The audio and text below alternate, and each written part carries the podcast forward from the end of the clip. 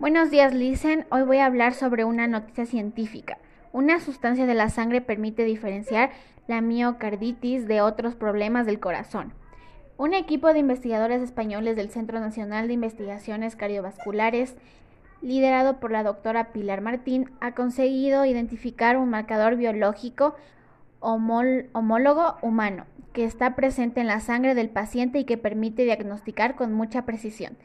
La sensibilidad y la especificidad es superior al 90%. La miocarditis, una enfermedad inflamatoria del corazón que puede provocar la muerte.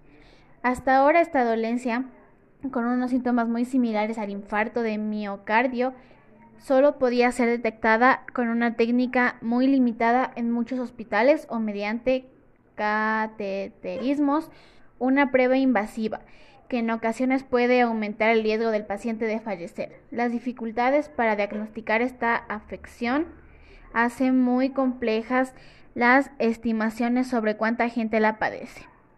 Un biomarcador o marcador biológico es una sustancia presente en la sangre o en otros líquidos o tejidos corporales, cuya presencia permite detectar una actividad normal o anormal en nuestro organismo.